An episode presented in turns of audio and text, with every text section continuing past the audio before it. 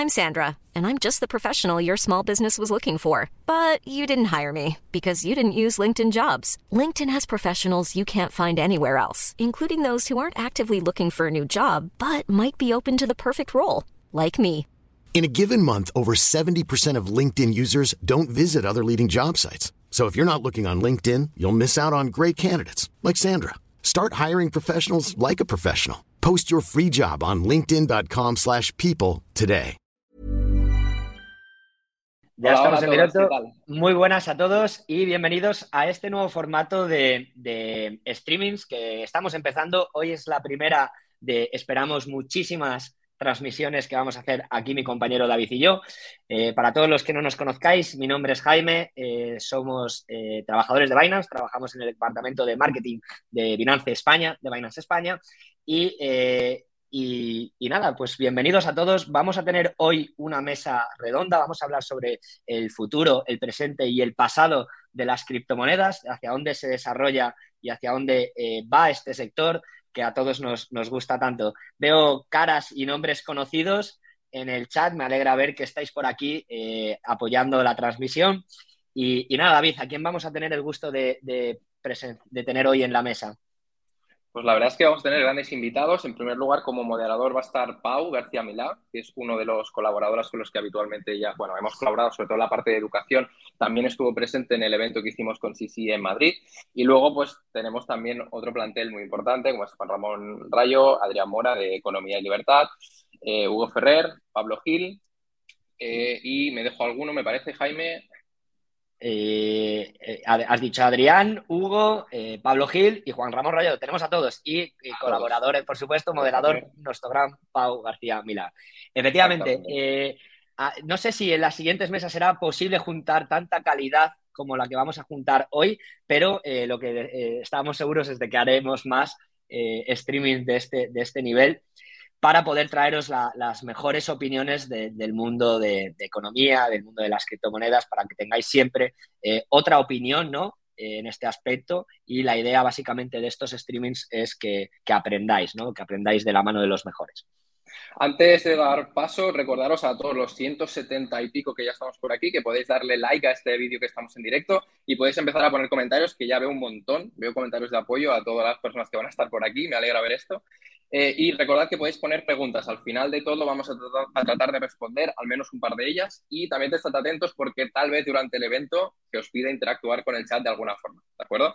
Así que, bueno, si te parece, eh, vamos a presentar ya a, bueno, a Pau, que será nuestro moderador, y al resto de, de personas que van a estar aquí dentro del stream. Aquí los tenemos a todos. Pau y a todos los demás, muchas gracias por estar aquí. Eh, lo dejamos en tus manos, Pau. Adelante con ello. Te queda bueno, solo, bueno, solo, solo, ante el peligro, ¿vale? Eh, quita, quítanos de la pantalla, David, para que se quede más organizada. Chao, chao, chicos. Qué, qué responsabilidad y, y, qué plantel. Bueno, gracias a todos por, por estar, gracias a Binance por, por, montar esta mesa y por darnos este espacio pues, para, para compartir temas que creo que todos, de alguna forma u otra, vivimos de forma bastante intensa, tanto la gente que está en la comunidad como los que hoy estamos en esta, en esta primera mesa. Vamos a hablar, spoiler, sobre eh, educación, regulación, eh, economía, pagos en cripto, mmm, futuro. Y no vamos a dar ningún consejo de inversión. Lo único que haremos, si estáis esperando cuál es la altcoin que lo va a petar, no es lo que hoy vamos a estar compartiendo aquí. Pero el resto de cosas sí, y creo que va a ser interesante. Y muy importante, esperamos que sea algo bastante, bastante vivo. Con lo cual, si estáis viendo esto a posterior, os vais a perder bastante parte de la, de la fiesta, porque la dinámica que vamos a hacer es que vamos a proponer un tema. Eh, todos los invitados de esta mesa van a, van a opinar. Y al final vamos a pedir pues que nos compartáis los que estáis en directo eh, vuestra opinión y a partir de ahí pues construiremos cada uno de los, de los temas. Y para empezar me gustaría pediros a, todos que os presentéis eh, en 30 segundos quién sois y especialmente por qué creéis que Binance nos ha invitado a esta mesa.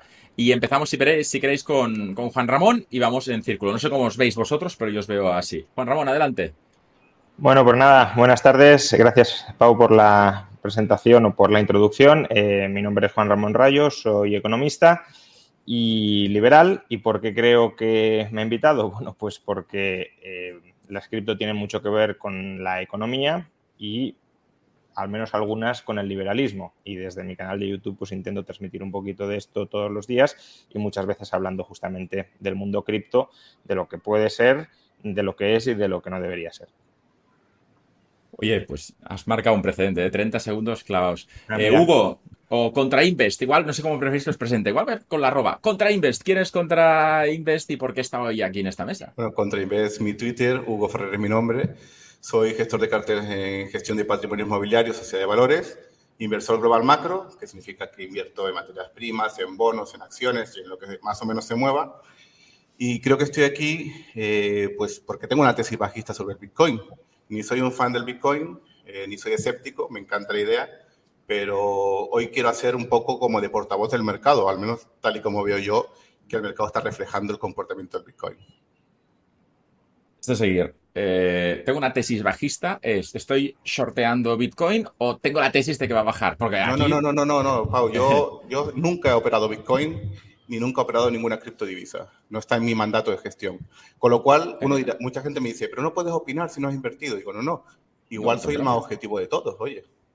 A ver, tampoco. O sea, yo creo que tienes la misma capacidad de opinar que los, que los locos de las cripto, pero que es importante, porque a veces, si no, y esto es importante, eh, escuchamos solo a las voces afinas. Dicen que Twitter, por ejemplo, es una, una echo camber, que es como una, una cámara de eco donde solo oigo lo que opinan igual que yo. Con lo cual, eh, opinar, vamos, por favor, igual, igual que todos. Eh, pasamos a Ecoliberal. ¿Quién es Ecoliberal y por qué está hoy aquí? Pues Ecoliberal es una persona que se llama, en realidad, Adrián Mora, que está detrás de la cuenta de Economía y Libertad. Soy graduado en Economía y creo que se me ha invitado porque, a pesar de que me gusta mucho eh, las criptomonedas y este entorno, tampoco me considero fanático y me gusta ser muy cauteloso a la hora de opinar sobre esta nueva tecnología.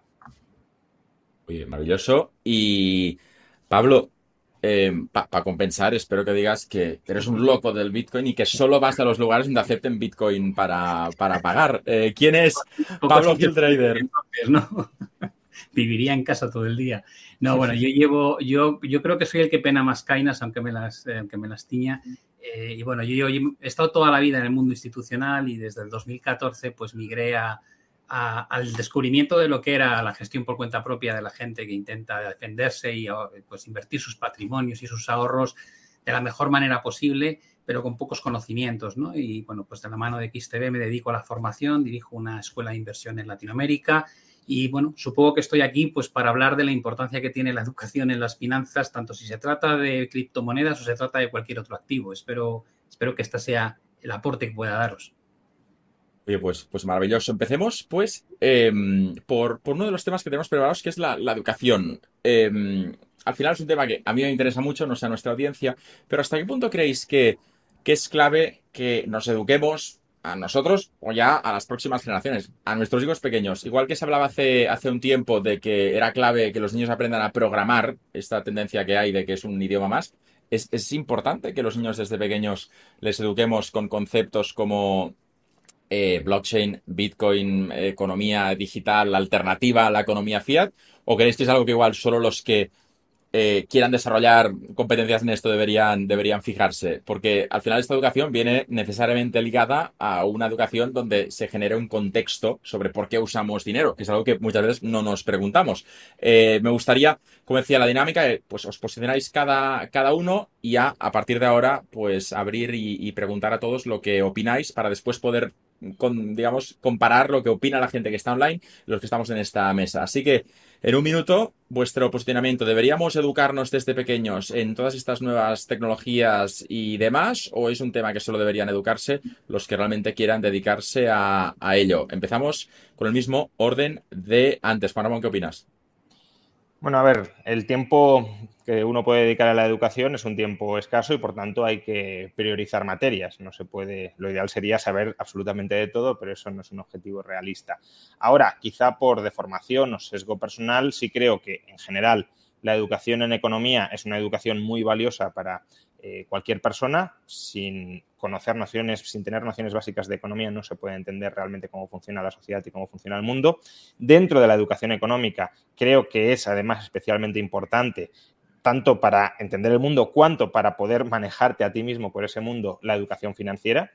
Y dentro de la educación financiera, una de las partes que hay que tocar, que hay que mencionar, de la que hay que ser conscientes, una nueva categoría de activos que ha surgido y que hay que conocer y que hay que tener en cuenta, eh, son los criptoactivos o si lo queremos restringir más Bitcoin, ¿no? Según el grado de maximalistas que seamos. Pero entonces, siendo una parte del mundo financiero y, creyendo que la educación financiera es muy importante, claro que parte del tiempo de la educación hay que dedicarlo al menos a explicar nociones básicas de, de Bitcoin y quizá del mundo cripto.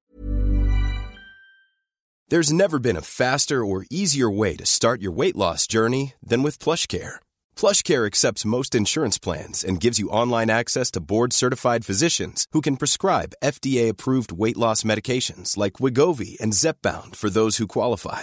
Take charge of your health and speak with a board-certified physician about a weight loss plan that's right for you. Get started today at plushcare.com slash weight loss. That's plushcare.com slash weight loss. Plushcare.com slash weight loss. I'm Sandra, and I'm just the professional your small business was looking for. But you didn't hire me because you didn't use LinkedIn jobs. LinkedIn has professionals you can't find anywhere else, including those who aren't actively looking for a new job, but might be open to the perfect role, like me.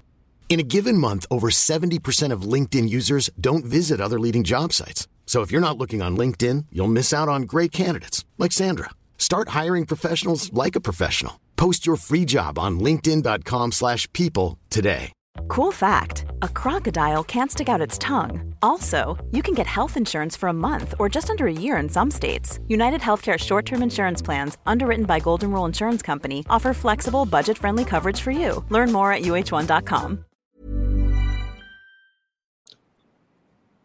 A veces parece que, que el pánico, eh, digamos, sea dirigido o conducido por, por gente que por no tener educación financiera en este mundo específico de volantazos em, sin entender muy bien el, el, por qué. Luego están los, los locos del holdear que dicen holdea, holdea, que en el fondo están intentando evitar, también en positivo, pero sobre todo en negativo, las fluctuaciones locas, porque la falta de educación a veces hace que tomemos decisiones pues conforme lo que ha hecho el, el vecino. Eh, para alguien que no, que no opera en criptovisas, eh, ¿cuál es tu posicionamiento? ¿Deberían mis hijos aprender Bitcoin y blockchain en el colegio o mejor que nos dejamos de tonterías y que aprendan el valor de, cómo valorar un piso en Miami, eh, Hugo? Bueno, a mí no me importa que sea una educación tan aplicada al Bitcoin o al blockchain, sino al, a conceptos financieros generales. Los que llevamos años en los mercados, hemos visto cometer muchos inversores en cripto todos los errores pues, que, hemos visto nosotros mismos al comienzo o que son errores clásicos en el mundo de la inversión, ¿no? Y, en parte por eso se ha producido una manía. Así que mi opinión, eh, que no quiere más educación? Por supuesto que sí, pero mi opinión es dirigida directamente a quienes nos ven, ¿no? Eh, que el proceso de invertir toma, es una curva de aprendizaje bastante larga, no, no, es muy corta, así que es mejor tomárselo con calma, porque si no van a ser víctimas de los múltiples sesgos psicológicos que, que, nos eh, rodean a todos los inversores. Eh, bueno, qué maravilla. Eh, os, agradezco además que, claváis mucho el tiempo. Veo ya algunas opiniones, por cierto. En general estamos todos de acuerdo. De momento se dice, la desinformación mata. Eh, necesitamos informarnos y aprender. Con lo cual creo que ahí de momento hay bastante consenso.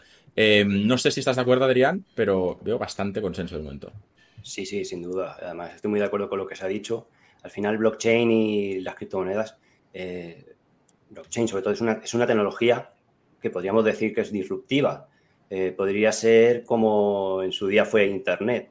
Pues no sería ideal que todo el mundo tuviera conocimientos de esa nueva tecnología que posiblemente se expanda eh, en el futuro y que será parte de nosotros. Y todo eso es importante que se sepa, que se conozca qué es un token, qué es eh, cualquier otro tipo de concepto relacionado con blockchain. Y después el conocimiento a la hora de invertir en criptomonedas, es decir, educarse en saber en qué invertir, qué es, en qué estás invirtiendo. Al final, el mundo de las criptomonedas está llena, llena de, posibilidades. Así que, por supuesto, la educación es imprescindible. Antes de, nada, seguramente será el pilar base eh, de, esta, nueva tecnología. Eh, Pablo, ¿pulgar arriba o pulgar abajo con todo esto? Bueno, yo, yo creo que la educación es una obligación absoluta, ¿no? Y máxime cuando tienes, no sé cuál es la cifra exacta, pero cuando te dicen que el 40 o el 38% de los españoles han acabado invirtiendo directa o indirectamente en este tipo de actividad, eh, se convierte en algo ya no, ya no que estés a favor, es que es necesario, ¿no? Yo, yo tengo... Yo, tengo varias ventajas. Yo tengo una prole que anda en los 20. Eh, entonces, he tenido, eh, En 2020-2021 el tema de conversación era Bitcoin, Bitcoin y, y sucedáneos de Bitcoin, ¿no? Eh, pues yo estoy en Solana, pues yo me metí en Ethereum, pues el ratio está mejor. Pues empezaron a caer y de repente nadie habla de Bitcoin, hablan de la última de Marvel. Es decir, eh, no son inversores, son, eh, simplemente gente atraída al calor de la revalorización de un activo. Y si fuese el platino el que subiese un 14.000%, te aseguro que hablaríamos de platino. Es necesario que la gente entienda lo que hay detrás. Es que no saben nada, es decir, saben si tú les preguntas, dime la diferencia entre prueba, de trabajo y prueba de que te quedan mirando y dicen, pero es lo que es algo de gimnasio, es decir, no, eh, no, no, han hecho, no han rascado la superficie porque realmente se han visto atraídos pues, al calor de, de, lo que llamaba la atención, cuánto podía llegar a subir una cripto, ¿no? Entonces yo sí creo que es totalmente necesario pues pelar un poco esa cebolla y ver qué hay debajo, ¿no? Explicar un poquito qué, cuál es la base de, esta nueva tecnología, porque probablemente las, la mayoría de las criptos desaparezcan, pero la tecnología va a estar con nosotros durante mucho tiempo.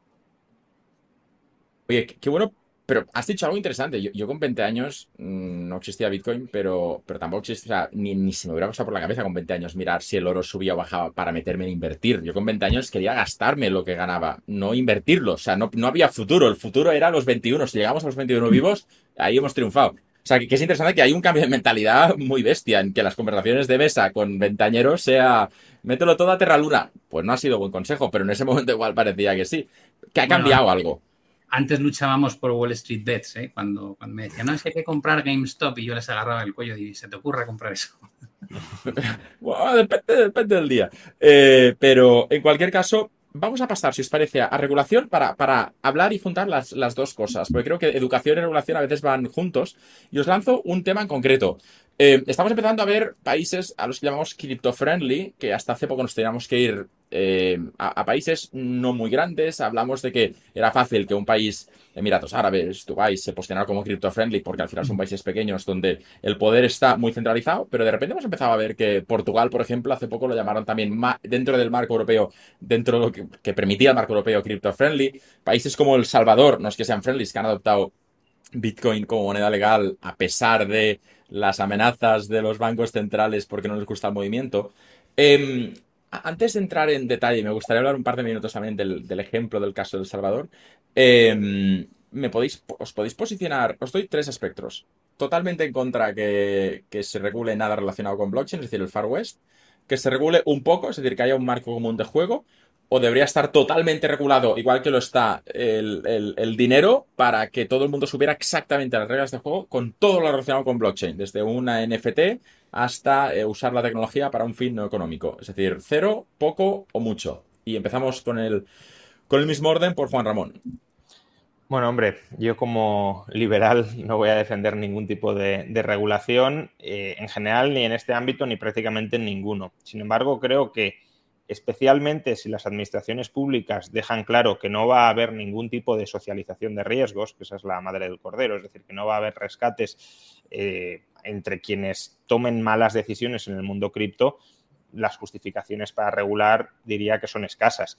Distinto es el caso de otros activos donde hay promesas implícitas de rescate. Ahí es que casi regular es casi una obligación, porque si tú prometes que vas a rescatar y por tanto estás generando un riesgo moral y no controlas la extensión de ese riesgo moral con regulación, pues entonces el, Estado y por tanto los contribuyentes van a intentar, van a, van a terminar pagando una, una absoluta eh, millonada en rescates. Pero claro, si no hay promesas de rescate ni nada, pues que cada cual se meta eh, allí donde quiera meterse y que asuma las consecuencias o los éxitos, si acierta. Antes de, pasar al siguiente, eh, alguien ha puesto en un comentario y aquí hemos venido a jugar, no solo a leer cosas que nos gusten. Ha puesto, se llama, no es, no seudónimo, ¿eh? es, es, un nombre real, sale en. Arras frenada larga. Dice, es que en cripto no se invierte, aquí solo se especula. Antes de seguir, Juan Ramón, porque antes de pasar al siguiente, ¿a favor o en contra? literal depende de qué entendamos por invertir y especular. ¿no? Si, entendemos especular como en su significado original, que es mirar más allá, mirar a lo lejos, pues toda inversión es especulativa.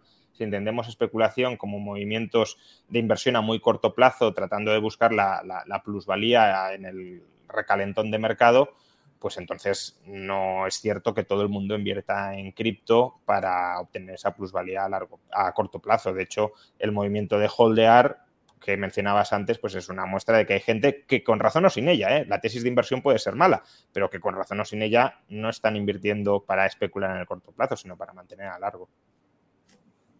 Eh, qué bueno. Eh, Hugo, ¿estás a favor eh, de que regulemos blockchain y Bitcoin sobre todo a muerte o mejor que se quede como está? Y es más, antes que respondas, si en, el país donde vives ahora mismo se regulare fuera moneda de curso legal, ¿te replantearías tu posición? Que decías que no, está, que no te metes. Uy, estás en, mute. ¿Has pulsado algo raro? No. No, ahora te disculpo, pero sigues en mute. ¿Ahora? ¿Ahora? Perdón. Ahora sí. Disculpa. dije algo maravilloso, te lo has perdido, así que pasó a otro tema. Vamos a ver. Una pena, ¿eh? Porque era, era la frase. Eh, sí. En la vida, en la vida diaria, mm, en los, yo vivo en España, mm, pues no se usa el Bitcoin. Lo que sí me he encontrado es que tengo muchos seguidores en Latinoamérica que si no les he dado la vía de pagarme en criptodivisas por algunos servicios, pues no tenían forma. Así que eh, imagínate, yo estoy a favor de una regulación de mínimos, eh, por, por supuesto, de blanqueo de capitales, de que el dinero no venga de crímenes, etcétera, etcétera, pero mi, mi, mi, gusto es que la regulación sea la mínima posible, o sea, simple y llanamente eso. Bueno, eh, Adrián, ¿a favor o en contra de que regulemos Bitcoin a lo loco? Pues yo opino un poco como Hugo, es decir, una quizá una regulación de mínimos, no tanto al final blockchain, las reglas eh, ya están eh, implícitamente escritas dentro de la propia tecnología y no hay ningún problema, Después hay que ver qué hacen con esa tecnología. Pero sí es verdad que hay algunas cosas que a lo mejor pues, eh, se pueden escapar. Como por ejemplo podríamos hablar del derecho al olvido. Algo que en Internet se ha conocido mucho, es decir, la, capacidad de poder borrar tus datos de Internet por la protección de datos. ¿Cómo podría ocurrir eso dentro de blockchain? Cuando una de las características de blockchain es que es inmutable y que la información puede quedar allí para siempre. Bueno, pues hay pequeñas cuestiones que a lo mejor sí hay que, limar y ver, pero en general lo que a mí no me gustaría sería una, una hiperregulación. Es decir, yo creo que unos mínimos, pues para saber un poco cómo desarrollarse y cómo relacionarnos, pero no mucho más de eso. Y Pablo, eh, a favor o en contra, por favor, quiero a alguien que esté a favor de que lo ultra regulemos para tener algo de datos. No, si no, no se puede estar a favor de eso por la sencilla razón de que lo que tenemos ultra regulado es el, modelo Fiat y es un desastre en mayúsculas, ¿no? Eh, el control cada vez más exhaustivo que tenemos del dinero en efectivo, que te lo has ganado limpiamente, pero no puedes hacer nada con él, ni lo puedes, ni puedes pagar con él, ni puedes sacarlo de tu país sin declararlo, pagas con un billete de 500 y te miran como si fueses un narcotraficante.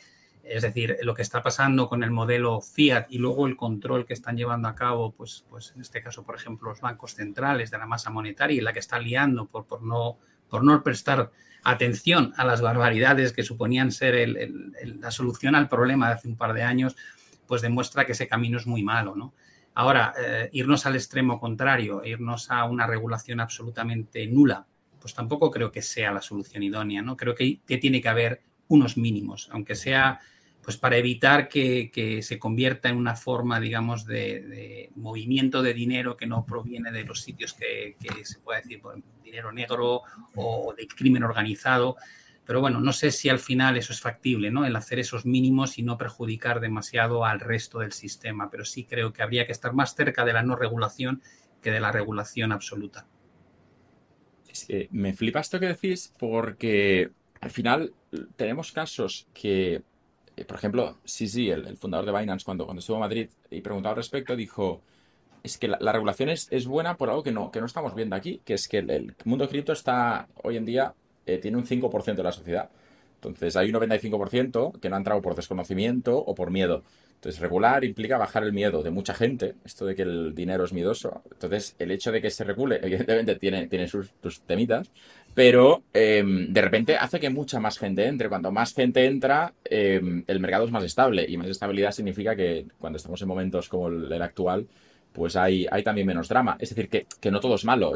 hay mucha gente que le da miedo entrar en algo que no está regulado y que de repente, cuando de repente ve una ley que está bien escrito lo que tiene que hacerlo y lo que no, em, también se abre. En cualquier caso, creo que también hay bastante consenso. Cuando veis un, un modelo como el del Salvador, que se tira a la piscina y dice, aquí hemos venido a jugar y voy a empezar a comprar como un loco eh, bitcoins cada vez que se pueda. Em, ¿Os parece temerario o por el otro lado creéis que es el, que es el camino? Aquí ya sin orden, ¿eh? por favor.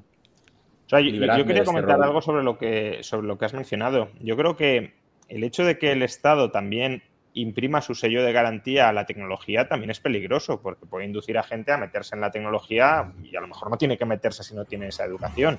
Por el hecho de que eh, es verdad que si el Estado dice, aquí hay una regulación para esta tecnología y por tanto yo garantizo unos estándares mínimos, parece que estamos diciendo, bueno, esto es más seguro de lo que realmente era. Bueno, es seguro será más o menos igual.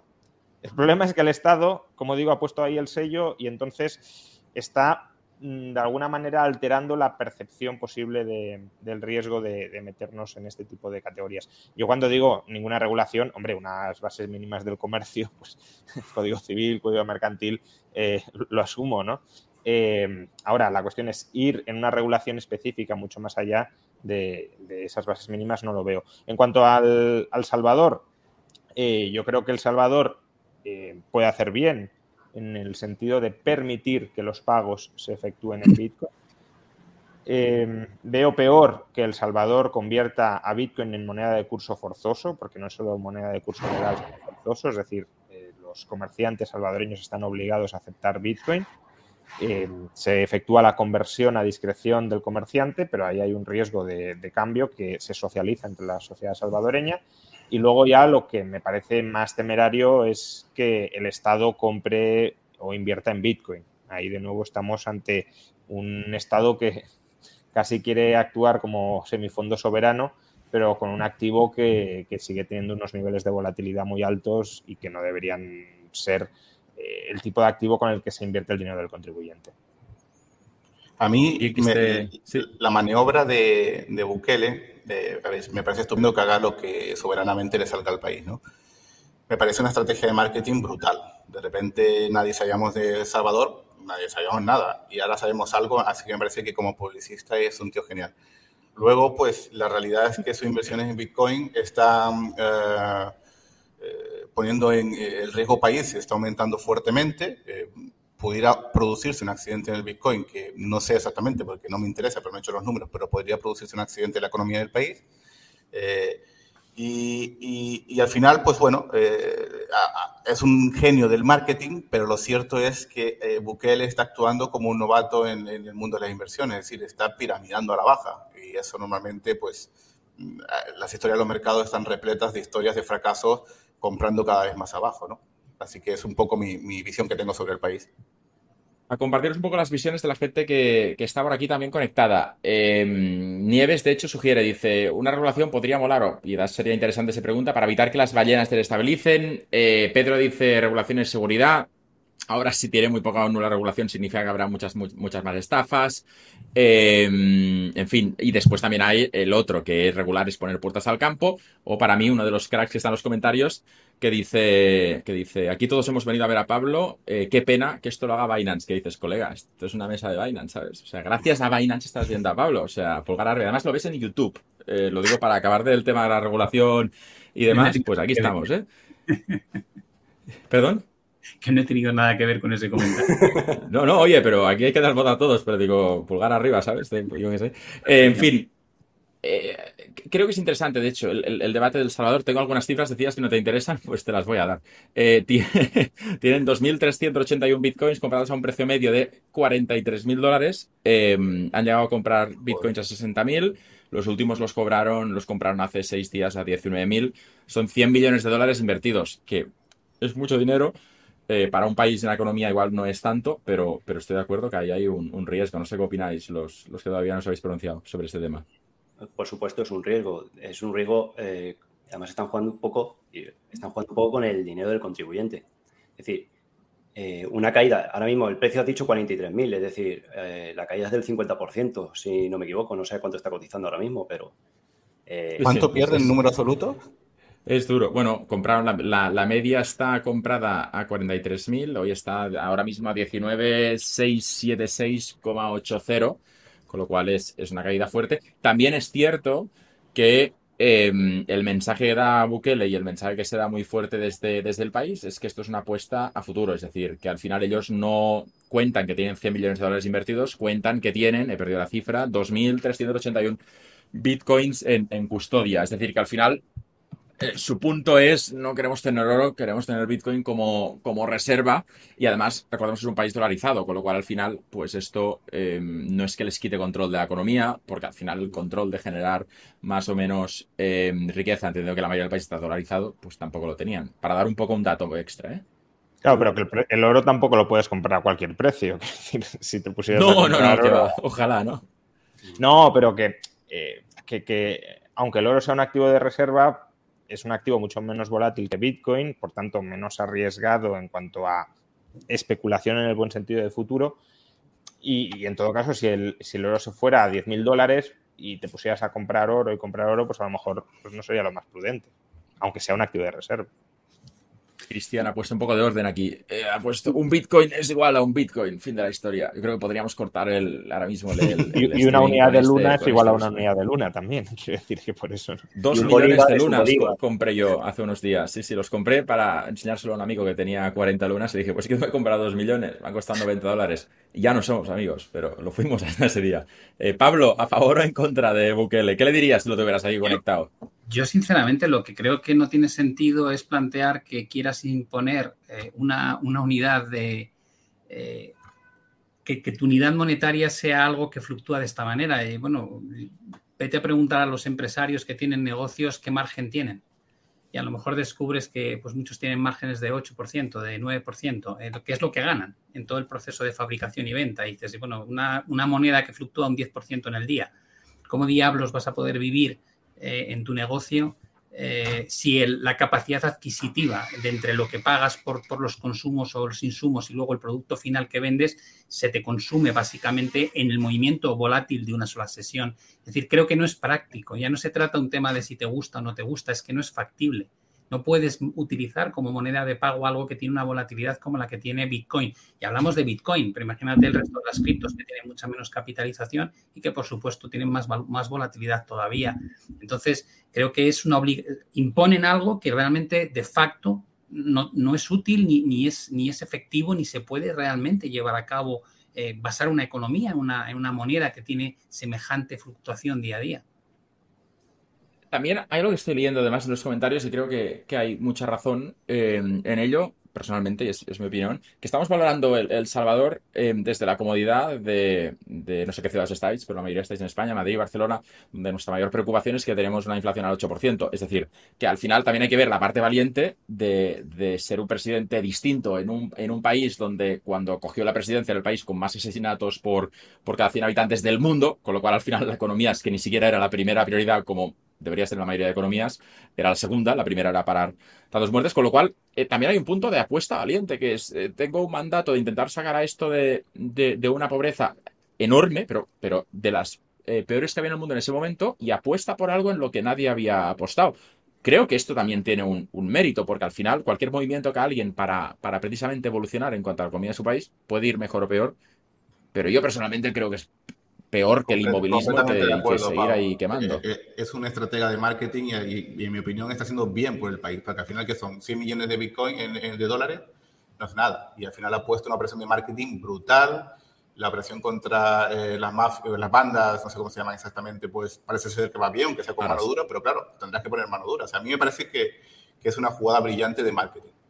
Y buena. Que una, una cosa no tiene que ver con la otra. Quiero decir que puede haber acabado con la criminalidad sin necesidad de... no, bueno, son, cosas distintas. una cosa Sí. Lo que me refiero... En si, en si Bukele es un buen presidente o no, simplemente digo que la apuesta de comprar, ¿eh? no de adoptar Bitcoin. Lo de adoptar Bitcoin me parece bien y lo, y lo apoyo, pero de comprar Bitcoin me parece una apuesta filosóficamente o moralmente que me parece incorrecta por lo que ya he mencionado. Sí, sí, no, pero sí, eso, eso está claro, pero la cuestión es, eh, ¿ha sabido darle un giro con, con esa extravagancia positiva, tal vez positiva para el país? La pregunta global.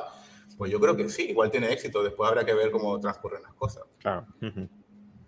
Suetet, Souetet dice, mejor tener dinero en fiat de reserva y hacer esta cosa que muchas, también nosotros de este mundo ya nos decimos, que es, bueno, dólares puede imprimir tantos como quieran, pero bitcoins van, solo hay 21 millones. De hecho, perdón, se van reduciendo porque cada año se muere gente sin haberle dado su contraseña a nadie, con lo cual cada año hay menos bitcoins que el año anterior. No es que este sea una cifra máxima, es que cada año habrá menos. Entonces, eh, también es cierto que la teoría es cierta, pero en general, con el poder que tiene el país que, imprime los dólares, raro sería que viéramos una, desestabilización. Igual no, quisiera meterme tanto en esto porque tengo otro tema al que me gustaría ir.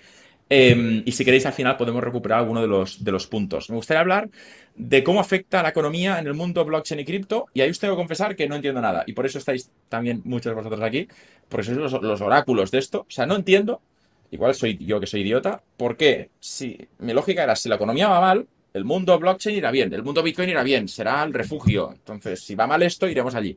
Y no, se van de la mano. O sea, sube el Nasdaq y sube el Bitcoin, baja. O sea, no entiendo por qué van de la mano cuando la lógica sería que Bitcoin fuera un refugio de lo que va bien.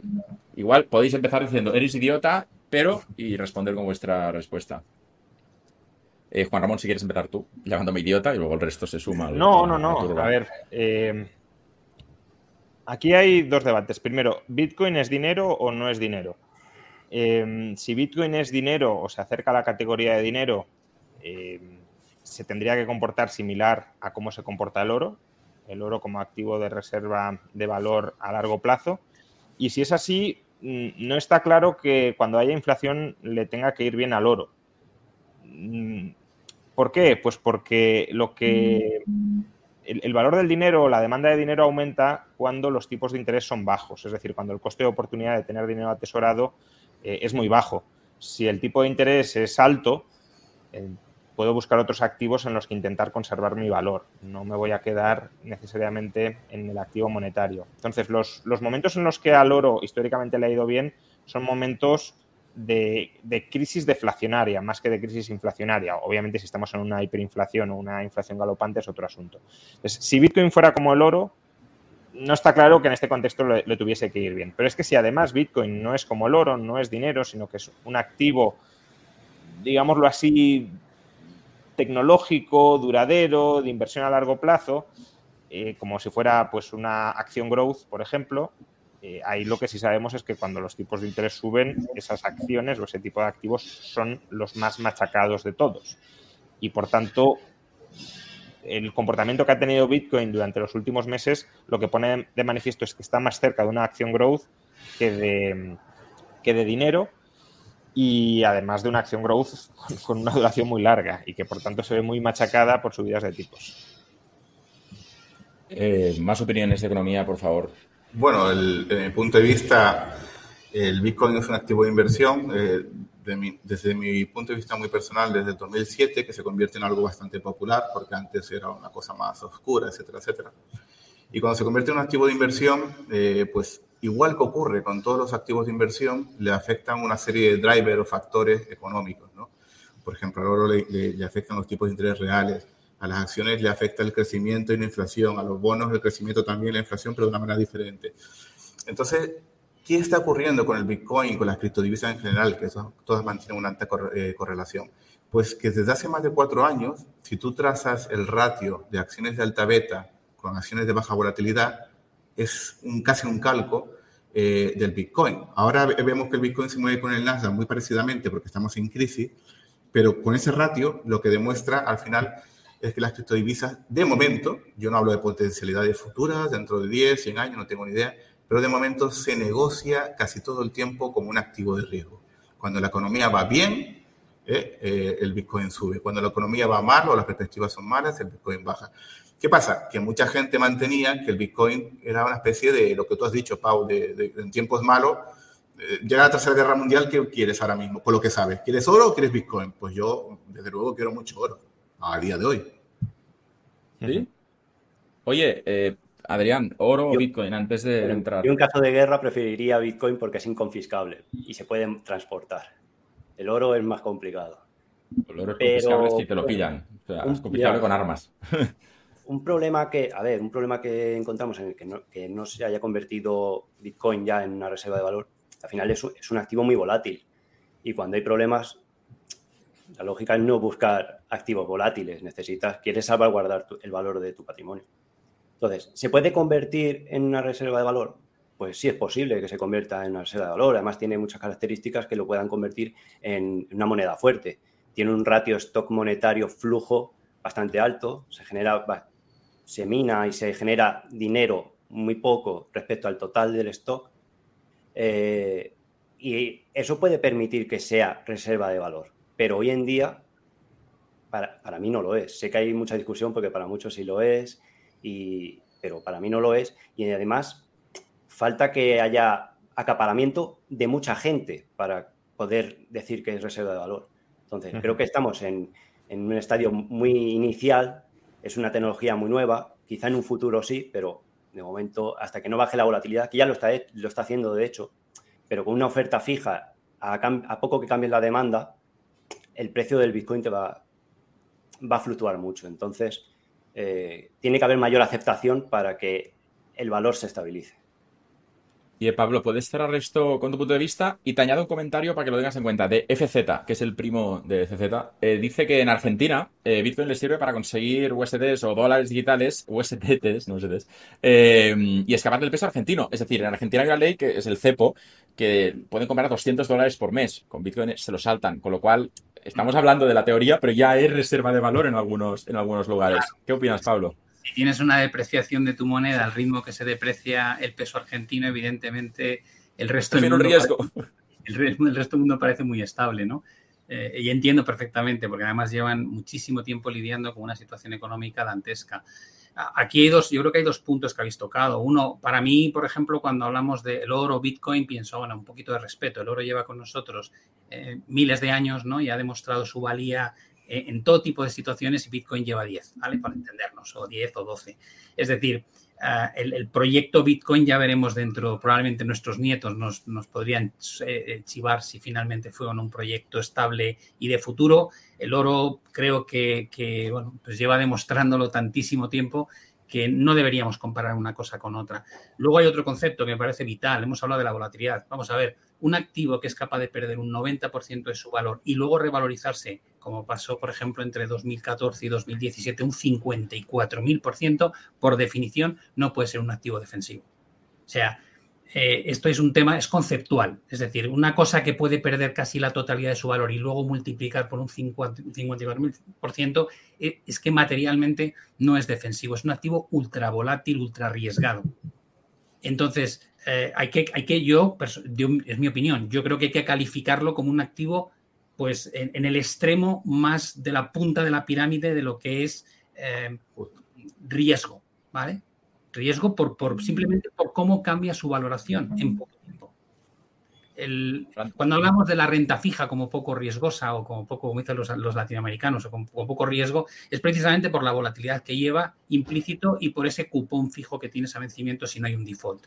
Eh, es lo más alejado Bitcoin y el resto de las criptomonedas de eso. Y luego hay otro tema que es fundamental y es que estamos eludiendo el factor de la psicología en la, inversión. Y, yo, yo llevo 36 años en esto, pienso, ¿cómo no le dedicamos más tiempo a explicar a los inversores esto? Siempre se habla de las valoraciones, de los modelos macro, del entorno, digo, pero perdona, y, los disparates de las euforias y los pánicos que sufrimos los inversores en los picos y en los valles de las burbujas.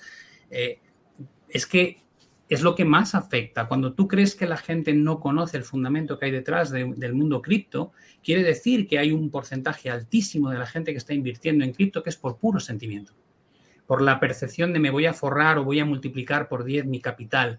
Y yo, por ejemplo, os traigo aquí la realidad de unos veinteañeros. Te dicen, hombre, es que yo invirtiendo 150 euros, papá, ¿qué me voy a comprar? ¿Unas Santanderes o, o, unos Apple, si es que me da igual, es que me subo un 100%, estoy, estoy igual. Yo necesito que esto me dé 10.000% para que de verdad lo ah, si no, si no, no me meto, ¿no? claro, claro, por eso se meten en ese tipo de producto. Entonces, claro, dices, hay un porcentaje altísimo de la gente que invierte en criptomonedas que lo hace por puro sentimiento. Y ahí sí que encuentras un nexo muy bueno con por qué se mueve al son de la bolsa, por ejemplo. Digo, porque, porque la bolsa se mueve por sentimiento, porque hemos estado mucho tiempo pensando que había un suelo artificial que ponían los bancos centrales en, nuestra espalda y eso nos hacía, nos, éramos conscientes de que había una burbuja y que estaba caro, pero el riesgo a la izquierda lo veíamos limitado, ¿no? Y por eso mucha gente se lanzaba a comprar. Ahora la sensación es que esa, esa red ha desaparecido, los bancos centrales están subiendo los tipos de interés por la inflación, y, empieza a haber más pesimismo y ese pesimismo también llega a las criptomonedas, con lo cual creo que el paralelismo en el comportamiento de los dos mercados responde a un factor psicológico de cómo vemos el riesgo en cada momento. Y ahí la importancia de educar y de la educación, de, entender el, riesgo. Y antes de pasar al siguiente bloque, eh, juego absurdo que me he inventado, pero que creo que nos va a ayudar a posicionarnos. Eh, hablemos de riesgo. Os regalo hoy, julio de 2022, un board, un Ape Yacht NFT, los monos enfadados, ¿vale? Que llegaron a valer millones, que hoy se venden por debajo de 100.000. Eh, os lo quedáis y holdeáis o el mismo instante que entra a la cartera lo transformáis a algo más estable. Ya no, ya no sé si es euro Bitcoin, pero lo liquidáis os lo quedáis. Pulgar arriba me lo quedo, pulgar abajo os lo liquido. Esto es, no me ha gustado la pregunta. Venga. ¿Os lo quedáis? ¿Os lo quedáis? Venga, Juan Ramón. Eh, si, hay que tener algo de riesgo, que sea eso. Sí, claro. Que, sea riesgo regalado, además. Si es, regalado, sí, ¿no? Bueno, claro, pero no, no, no lo habéis transformado a Bitcoin, ¿eh? Había la opción de, de eh, me mola, lo convierto a Bitcoin y me quedo el Bitcoin, que era menos riesgo. Aquí todo es eh, Bitcoin, no sé qué, pero ahí os, va el riesgo, se lo digo. y lo mismo como, con... como la gente joven, dice, va, ya que está, que, que, nos lo den y si sube mucho otra vez, pues ahí está, ¿no? Porque decíamos, no creo que nadie haya comprado un mono por el arte, por colgarlo en su casa. Es decir, hay NFTs que, tienen arte. Yo, yo compré un NFT de Fernadería porque me gustaba el proyecto y me gustaba el NFT por, tenerlo, pero al final hay, también hay especulación en muchos activos en blockchain. No sé qué opináis. Sí, no, e, evidentemente está lleno de, especulación a corto plazo. Es decir, que pueda haber una tesis de inversión a largo plazo no significa que gran parte del mercado nos esté moviendo por, por mero ánimo de ganancia a corto plazo. Por cierto, la comunidad se lo queda, ¿eh? O sea, yo soy el único que se vendería su, mono en, y que se quedaría los BNBs para holdear. Bueno, ahí, ahí está, la mayoría de la comunidad dice para arriba. Em, pasamos al último bloque, que se nos acaba el tiempo, ¿eh? Llevamos 45 minutazos. Gracias por, aguantar esto, todos los que estáis eh, conectados. Em, pagos en cripto y adopción. Em, hemos hablado ya del, concepto El Salvador, del hecho de que un país acepte o por, ley todo, creo que ahí habéis posicionado. Pero el tema de, Internet, de que se, se abra todo el tema de pagos en cripto. Hemos visto algunas plataformas grandes, Stripe, PayPal, que han hecho pasos, que a través de partners o directamente lo han aceptado. Sin embargo, la mayoría de gente que tiene Bitcoin, la respuesta que nos da es, que yo no lo quiero gastar. Yo no lo tengo como moneda, lo tengo para holdear, como decía Pablo de sus hijos, para que haga el 10.000. Con lo cual, ¿tiene sentido empezar a aceptar bitcoins para todo, porque luego sale el tío que se compró una pizza por 10.000 bitcoins y es el tonto de la clase. ¿Tiene sentido que creemos tecnología para aceptar pagos en bitcoins o no deberíamos perder el tiempo en esto? Yo creo que con la volatilidad que tiene no tiene sentido. Primero, ¿eh? primero, yo creo que debería de ser reserva de valor, estabilizar ese valor y después que sea de manera espontánea, eh, pues un medio de pago más pero con una volatilidad tremenda no tiene mucho sentido realizar compras. También, depende de cuáles sean las alternativas, ¿no? Si las alternativas son, como en el caso de Argentina, pues muy desastrosas, eh, a lo mejor, eh, aunque tampoco utilizarías Bitcoin, utilizarías eh, pues USD Tether, por ejemplo, como, como, decías antes. Pero bueno, si no hubiesen esas alternativas, pues bueno, Bitcoin podría, podría emplearse. Ahí la cuestión es, Bitcoin va camino de ser reserva de valor realmente estable y por tanto medio de intercambio, o se va a quedar como una categoría de activo altamente volátil, pero que te puede, te puede ayudar a preservar el valor de tu patrimonio en el muy largo plazo, en medio de una muy elevada volatilidad. Claro, si es lo segundo, y de momento es lo que Bitcoin parece ser, veremos si es lo que será, pues no, no tiene mucho sentido usarlo como medio de intercambio. Si fuéramos a, un, a una reserva de valor con una volatilidad muy reducida, pues ahí sí nos lo podríamos plantear a mayor escala. Eh, antes de que sigáis, os estoy compartiendo algo, a ver si me lo podéis activar. Eh, hablamos de reserva de valor, que es muy peligroso el tema de Bitcoin, pero em, a nuestro, digamos, la generación anterior a nuestra, incluso la nuestra, pues que sois más eh, boomers que millennials, eh, muchos decían, no, pues hay que comprar Santanderes o acciones del grupo Prisa. Es decir, el, tipo que se compró en el 2000 acciones de Prisa a 400 euros y que hoy le valen 50 céntimos, em, viendo esto, esto es Grupo Prisa, ¿eh? una de las mayores empresas de España. viendo esto, dame bitcoins, ¿no? O sea, si tengo que guardar algo para mis hijos, eh, para dentro de 20 años, no sé si me da mucha tranquilidad el, sistema tradicional, porque hablamos de una de las empresas más tochas de España, al menos en septiembre del 2000. Ahora no sé qué deciros. No, pues sobre todo, ahora que has puesto este ejemplo, la importancia de diversificar. Es decir, tú no puedes poner todos los huevos en la misma cesta. Igual que a lo mejor yo no tendría todo mi patrimonio en Bitcoin, no lo tendría todo en el grupo Prisa. Entonces, creo que eso también, eso, es parte de la educación también. Es decir, entender qué es Bitcoin y entender también cómo gestionar tu patrimonio. Pero sí, lógicamente, si ves esto, pues mejor tener Bitcoin. De todas formas, teoría estás comparando Bitcoin con una acción, ¿no? Que quiero decir. Sí, sí, sí, es cierto. ahí el punto es por qué estamos comparando Bitcoin con una acción cuando supuestamente Bitcoin debería ser un activo muchísimo menos volátil si, si una de las tesis de inversión es, es la acertada. Entonces, si, hacemos estas comparaciones es porque de entrada algo está fallando con respecto a la tesis inicial. Eso no significa que la tesis presente, que es un activo muy volátil, pero que a largo plazo, pues más o menos puede mantener un cierto valor, no pueda ser interesante. Pero la inicial de esto va a ser el nuevo dinero y lo vamos a utilizar como medio de intercambio, de momento no, se ve. Dos cosas antes de que sigáis. Esto, Perdón, una cosa solo. Esto los, los, que sabéis lo llamáis el rebote del gato muerto, ¿es correcto? Cuando parece que algo va a subir, esto el dead, me parece flipante porque es algo que yo entiendo. Eh, es, maravilloso, es el, rebote que hace en el suelo un gato muerto al, caer. Eh, mientras vas viendo, ahora sí, no, no te corto más, perdona. Eh, sigue, voy buscando, me están pidiendo que miremos la acción del Banco Popular. Pues aquí hemos venido a jugar.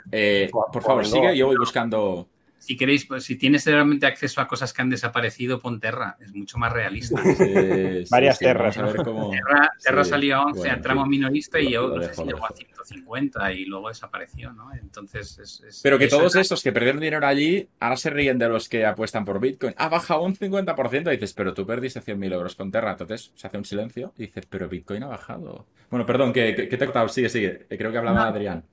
Yo pienso, yo pienso la verdad que que esto es como un poco, yo al menos con la mirada de alguien ya que lleva mucho tiempo y ya es viejo, yo me recuerda muchísimo cómo viví .com ¿no? en los 90, eh, porque al final, eh, al calor de una tecnología nueva, que fíjate con lo que nos ha cambiado la vida Internet, ¿no? Eh, entiendo que el que no ha vivido en, la, en el periodo pre-Internet no se hace una idea de lo que es ahora el mundo respecto a lo que era hace 25 años, ¿no? Pero en aquel momento, eh, Internet nos iba a cambiar el mundo y nos cambió el mundo de, formas totalmente increíbles, pero en los 90 el sentimiento de es que estoy en Internet, es que, es que mi proyecto es .com, ya subía en la bolsa la valoración de cualquier tipo de compañía sin, sin, ningún tipo de explicación, sin ningún business plan, sin ninguna ganancia real, era siempre un proyecto. Y cuando yo he visto un poco el, mundo blockchain, lo que ha generado y, este concepto de, desregulación de las finanzas, y dices, sí, sí, sí, sí, yo creo que eso es, va a abrir puertas eh, a cosas que ni, nos imaginamos de aquí en dos décadas. Yo creo que es un cambio, una revolución concretamente de cómo hacemos las cosas. Pero, pero también vuelvo entonces a los 90 o, cuando ya pincha la burbuja y pienso, bueno, ¿cuántas compañías? El 80% de las compañías que formaban el Nasdaq no, no siguen vivas. Algunas sí, Microsoft era top 3 en, en, aquella época y sigue siendo top 3 ahora, pero la gran mayoría desaparecieron. Y pienso que las criptos, las que conocemos hoy, pues eran un poco parecidas a esas empresas, ¿no? Eran proyectos sobre el papel que, que eran maravillosos, que luego nunca vieron la luz, fueron sustituidos por otros que estaban mejor armados y que sí tuvieron mucha continuidad y que hoy en día los tenemos entre nosotros. Eh, con lo cual dices, a lo mejor Bitcoin es, el equivalente al Microsoft de aquella época y seguirá con nosotros porque ha sido el pionero y lo más pues estable.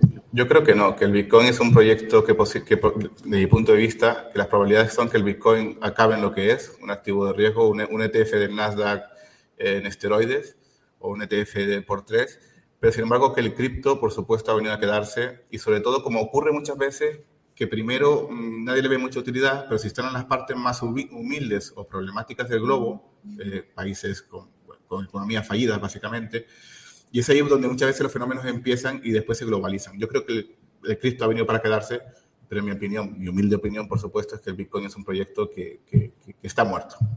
Ah, pues yo, yo no comparto esto. Creo que los principales desarrollos van en los desarrollados, no en, los, no en las economías emergentes que tienen poca capacidad de inversión. Eh, y, luego, por otro lado, ya te digo, yo creo que existe, existe un paralelismo ¿no? entre, entre el sueño que genera la aparición de una nueva tecnología y la proyección de esos proyectos que cada vez se les exigen menos pruebas, menos, menos contrastación de que van a ser eh, rentables en el futuro, porque, porque básicamente descuentas expectativas, de ahí que, que hagáis esa comparativa con compañías growth de largo plazo trabaja sobre expectativas, ¿no? Lo hemos visto en las tecnológicas que no ganaban dinero y han subido durante 2020 y 2021 como la espuma y ahora... Estamos hablando, perdona Pablo, del Bitcoin o de las cripto, porque yo con, la cripto me parece que, como he dicho, que están aquí para quedarse, o sea, no sé muy bien. No, no, no, que blockchain está aquí para quedarse. ah, no, no, sí, no, no, tota-, totalmente, totalmente. sí, no la recompensa. Lo que tú decías un poco que Bitcoin podría ser como el Microsoft, ¿no? Como un valor, y yo creo que no, que, eh, Bitcoin ha eh, fallado completamente como, como moneda, como activo de inversión, como todo. Pero no tengo ninguna duda, y además me he dado cuenta mucho de eso recientemente, que blockchain y cripto está aquí para quedarse, y como decía, si bien no tengo mucha fe en el, Bitcoin, sí que tengo fe en el que eh, las, criptodivisas, el, el, dólar digital, el USDT, eh, está aquí para quedarse y que eso es una auténtica, que es lo que yo creo que es la auténtica revolución. Pero que el Bitcoin, de momento, ya son muchos años y, rentabilidad cero en cinco años. Bueno, perdona. Depende de dónde lo compres, es decir. No, no, bueno, perdona, pues, estoy jugando. Bitcoin, ha pasado por tres correcciones en su historia. La primera un 94%, la segunda un 85% y la, tercera un 84%. Ahora vamos por un 70 y tantos. No está haciendo nada distinto de lo que ha hecho antes y luego ha tenido revalorizaciones de un 54.000, un 12.000 y un 2.000 y pico.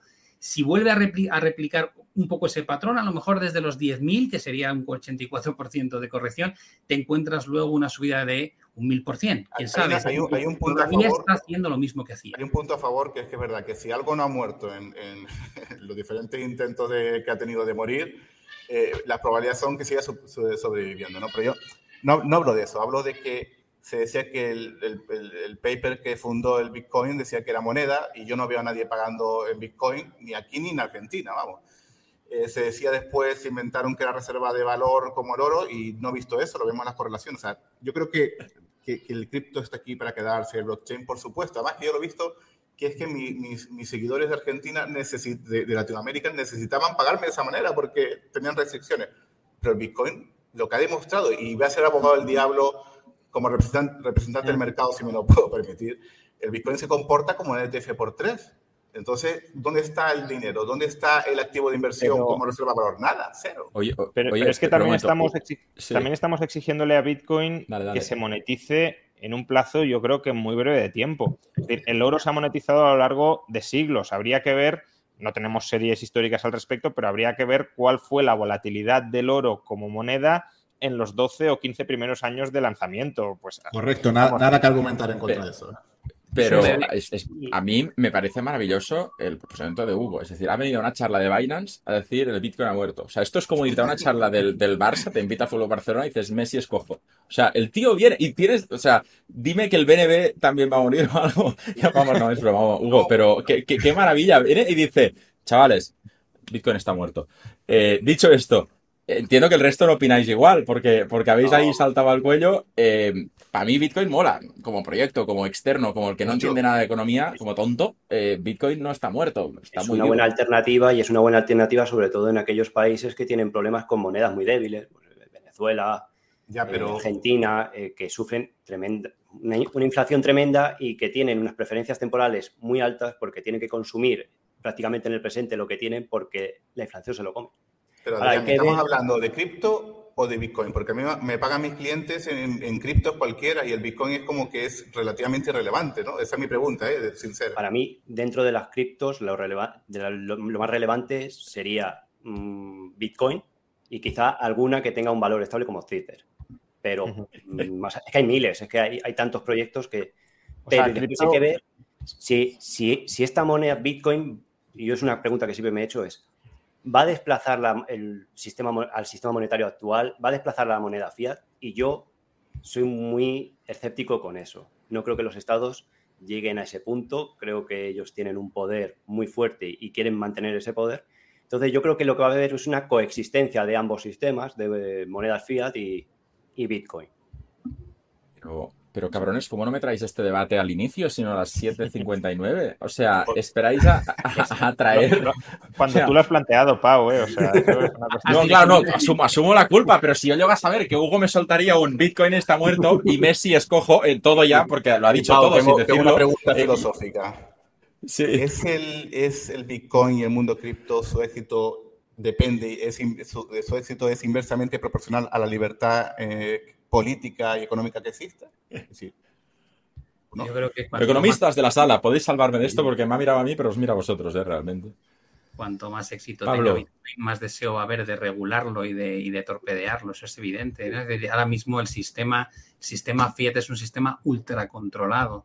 Eh, y si Bitcoin no tiene éxito, pues podrás, podrá estar conviviendo sin poca regulación durante mucho tiempo. Y si Bitcoin tiene un gran éxito y se convierte en un medio cada vez más aceptado, pues vas a ver un montón de presiones por parte del, establishment actual de, lo que es el sistema financiero fiat por, por no permitir que se les quite el control de, algo tan importante como es el dinero, la, cuánto cuál es el coste del dinero, eh, qué cantidad de dinero tiene que haber en circulación.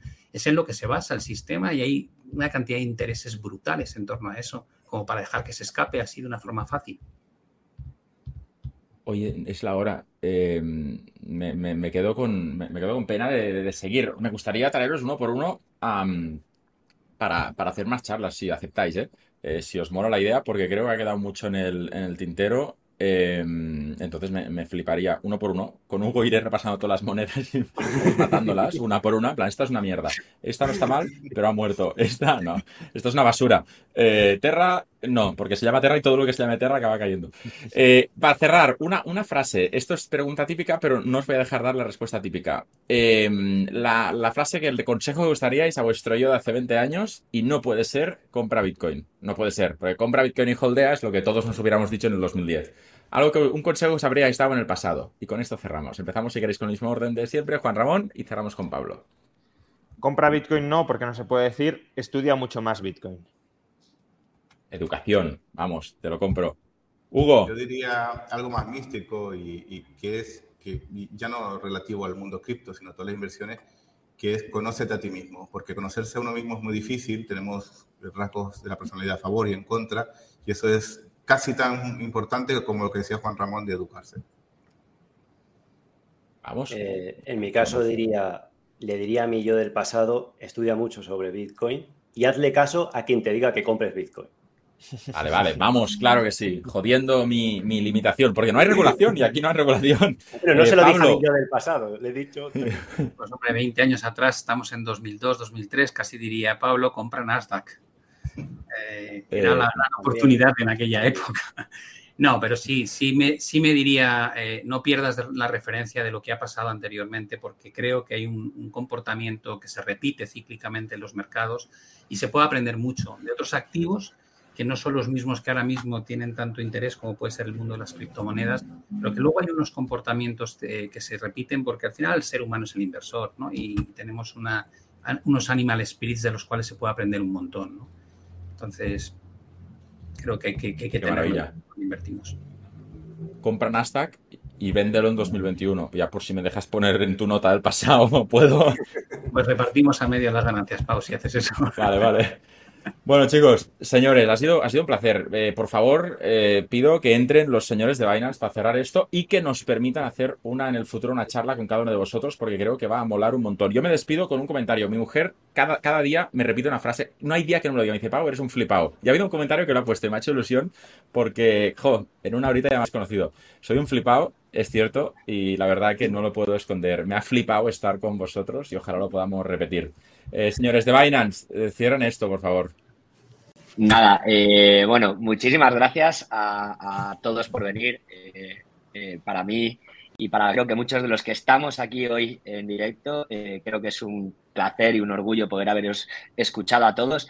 Me ha gustado el hecho de, de, hecho, me, aseguré un poco de tener como ciertas opiniones, ¿no? Porque a todos personalmente os seguía, entonces quería este tipo de, de, debate en este aspecto, ¿no? O sea, creo que es necesario este tipo de debate, no siempre una misma postura y no siempre todo pro cripto, eh, aunque eh, lo estemos haciendo desde el canal de Binance, creo que es bueno tener una, una buena idea del mercado en general eh, y del big picture, ¿no? Que dicen los ingleses de esa escena eh, genérica. Entonces, eh, me alegro de, haberla podido encontrar y de que se la hayáis transmitido así a nuestros, a nuestros seguidores y a todos los que han venido de vuestra parte, que he visto aquí a muchísimos de vuestros admiradores. Así que nada, yo por mi parte agradeceros una vez más que os hayáis pasado por aquí. Estaremos encantados de volveros a invitaros a, nuestro canal y espero que la gente lo haya disfrutado muchísimo porque ha sido una hora de, perlitas, ¿no? O sea que eh, muy agradecido. Perfecto, yo me sumo al mensaje de Simi. Muchas gracias a todos por haber participado. Ha sido súper interesante. Creo que en el chat que le hemos estado siguiendo también ha gustado muchísimo. Y como bien decía Pau, si en próximas ocasiones os queréis pasar por aquí, pues estáis más, más que invitados a todos. Con esto podemos cerrar. Eh, estad atentos a la, la comunidad que esté atenta a los próximos directos que vamos a hacer en este canal. Y muchas gracias. Chao, chao. Muchas gracias. Hasta luego. Hasta Adiós.